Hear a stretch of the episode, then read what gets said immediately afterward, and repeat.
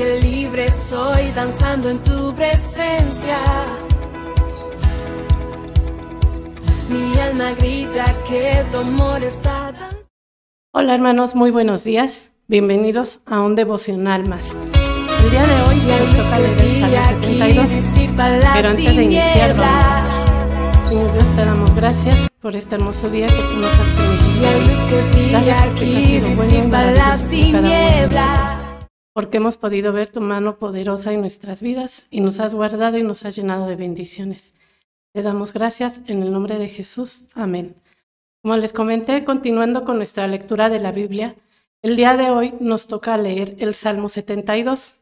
Este salmo fue escrito por David a su hijo el rey Salomón, pero también va relacionado con el reinado de nuestro Señor Jesucristo. Nos vamos a basar en los primeros cuatro versículos.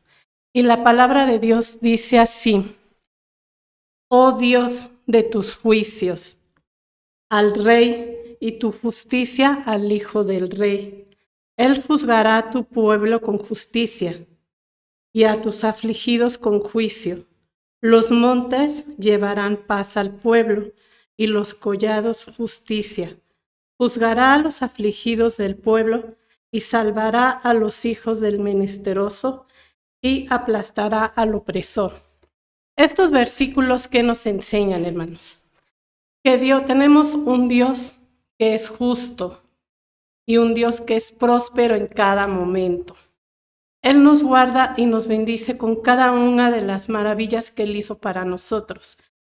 Pero para poder vivir nosotros y tener paz en nuestro corazón, debemos de vivir en justicia y ser rectos con cada una de las cosas que hacemos, tanto en lo laboral como en nuestra familia, como aquí en la iglesia. Siempre debemos de vivir con rectitud. Si vivimos en justicia y conforme a la voluntad de Dios, Él traerá paz a nuestras vidas y no tendrá ningún y no habrá ningún temor en nuestro corazón.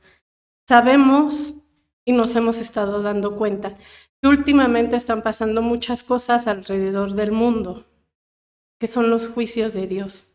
Pero a nosotros como hijos de Él, como hijos de un rey, no nos pasará nada. Y para que no nos pase nada, nosotros tenemos que vivir en justicia y en rectitud.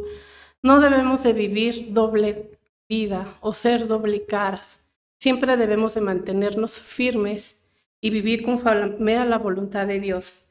Debemos de recordar que nuestro Dios es justo y próspero en todo momento con cada uno de sus hijos. ¿Por qué? Porque Él nos ama. A pesar de todas las cosas que a veces cometemos, Él nos ama y siempre nos guarda y nos protege de todo mal y de todo peligro. Bueno, hermanos, pues muchas gracias. Que Dios los bendiga. Que tengan un día lleno de bendiciones en cada una de sus actividades.